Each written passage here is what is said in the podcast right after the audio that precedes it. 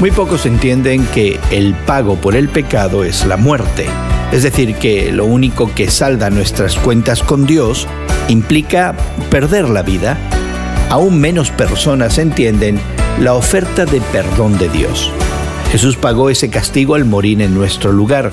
Cuando por fe confiamos que Jesucristo saldó con su vida nuestra cuenta, nuestra deuda se cancela.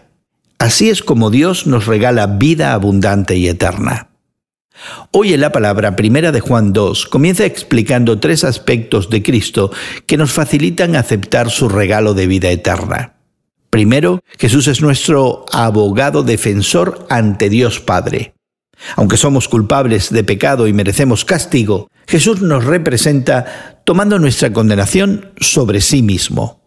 Segundo, Cristo es el justo, es decir, vivió una vida perfecta y sin pecado, el único ser humano que lo ha hecho.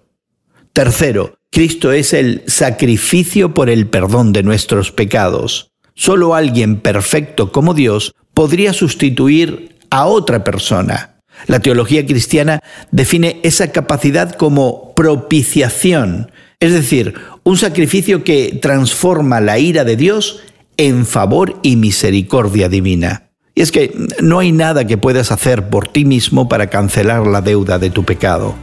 Solo el sacrificio de Cristo satisface totalmente la justicia de Dios.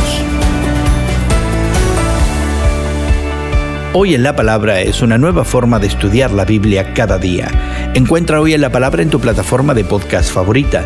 Más información en hoyenlapalabra.org.